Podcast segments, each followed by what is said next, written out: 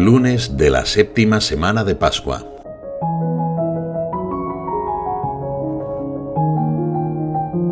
Cuando San Pablo llegó a Éfeso, encontró a unos discípulos y les preguntó, ¿Recibisteis el Espíritu Santo al aceptar la fe? Llama la atención que la primera pregunta del apóstol de las gentes sea precisamente sobre el conocimiento acerca de la tercera persona de la Santísima Trinidad. Esto manifiesta la prioridad que tenía en la iglesia primitiva y que sigue teniendo ahora. Contestaron, ni siquiera hemos oído hablar de un Espíritu Santo. Él les dijo, entonces, ¿qué bautismo habéis recibido? Respondieron, el bautismo de Juan. San Pablo quería que quienes abrazaban la fe conocieran la profundidad de la vida de Dios. En este caso les aclara que Juan bautizó con un bautismo de conversión, diciendo al pueblo que creyesen en el que iba a venir después de él, es decir, en Jesús. Al oír esto se bautizaron en el nombre del Señor Jesús.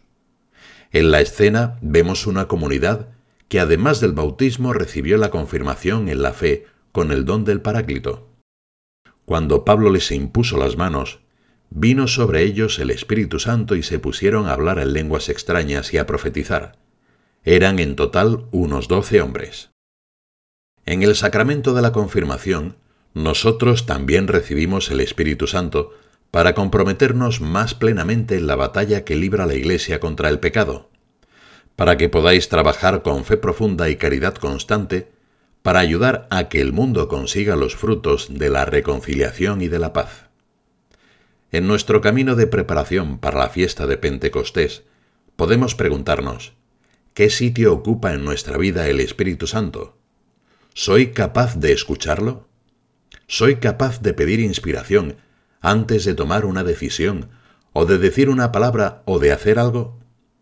¿Pido que me guíe por el camino que debo elegir en mi vida y también todos los días? Pido que me dé la gracia de distinguir lo bueno de lo menos bueno. Pidamos la gracia de aprender ese lenguaje para escuchar al Espíritu Santo. En el Evangelio de la Misa de hoy se lee el discurso de despedida de Jesús en la Última Cena. El Señor quiere preparar a sus discípulos para lo que ocurrirá dentro de pocas horas. Después de la alegoría de la vid y los sarmientos, el Maestro les promete que enviará al Espíritu Santo. Le dicen sus discípulos, Ahora sí que hablas claro y no usas comparaciones. Ahora vemos que lo sabes todo y no necesitas que te pregunten. Por ello creemos que has salido de Dios. Les contestó Jesús, ¿Ahora creéis? Pues mirad, está para llegar la hora, mejor, ya ha llegado en que os disperséis cada cual por su lado y a mí me dejéis solo. Las dificultades y las tribulaciones forman parte de la obra de evangelización, y nosotros estamos llamados a encontrar en ellas la ocasión para verificar la autenticidad de nuestra fe y de nuestra relación con Jesús. Debemos considerar estas dificultades como la posibilidad para ser todavía más misioneros y para crecer en esa confianza hacia Dios nuestro Padre, que no abandona a sus hijos en la hora de la tempestad. Jesús demuestra a sus discípulos que conoce lo que va a suceder, sabe que padecerá sufrimientos y les asegura que a pesar de todo Él seguirá ofreciéndose como fundamento para que su fe no decaiga. Cristo confía en el amor del Padre.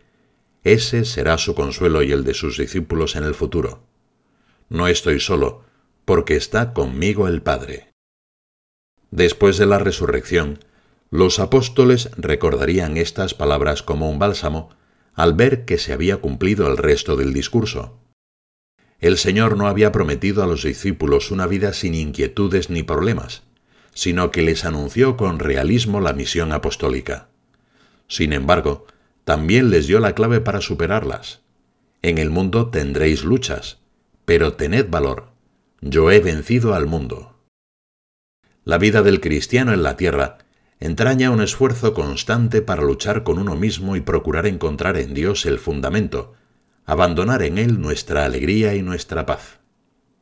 Nunca podré tener verdadera alegría si no tengo paz, decía San José María. ¿Y qué es la paz? La paz es algo muy relacionado con la guerra. La paz es consecuencia de la victoria. La paz exige de mí una continua lucha. Sin lucha no podré tener paz. Os he hablado de esto para que encontréis la paz en mí. En el mundo tendréis luchas, pero tened valor. Yo he vencido al mundo. Podemos pedir al Señor que nos conceda y nos aumente la paciencia, fruto del Espíritu Santo, que es el don de entender que las cosas importantes llevan tiempo, que el cambio es orgánico, que hay límites y que tenemos que trabajar dentro de ellos y mantener al mismo tiempo los ojos en el horizonte como hizo Jesús. La paciencia nos ayuda a soportar la prueba, la dificultad, la tentación y las propias miserias. Nos ayuda a mantener la esperanza en la propia lucha, a pesar de nuestras debilidades. Decía San José María, en las batallas del alma la estrategia muchas veces es cuestión de tiempo, de aplicar el remedio conveniente, con paciencia, con tozudez.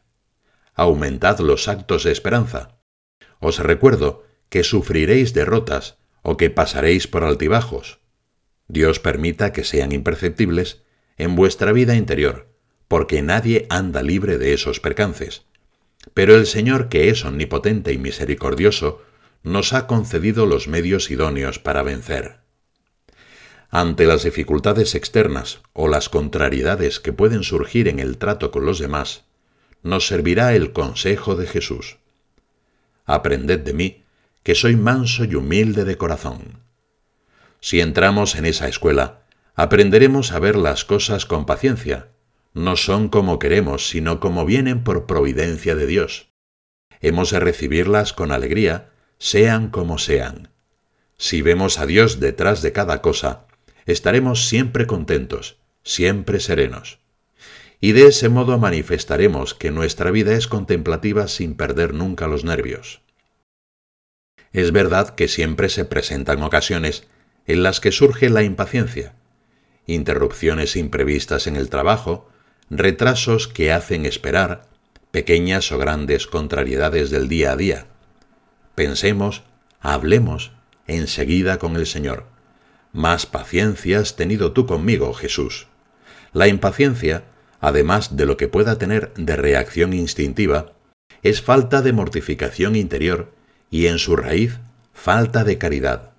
Al revés, la comprensión, la disculpa, la paz, son efecto del cariño a Dios y a los demás. Ante cualquier movimiento de impaciencia, procuremos sonreír y rezar por quien interrumpe, hace esperar o nos cansa en un momento determinado y ofrecérselo al Señor con alegría.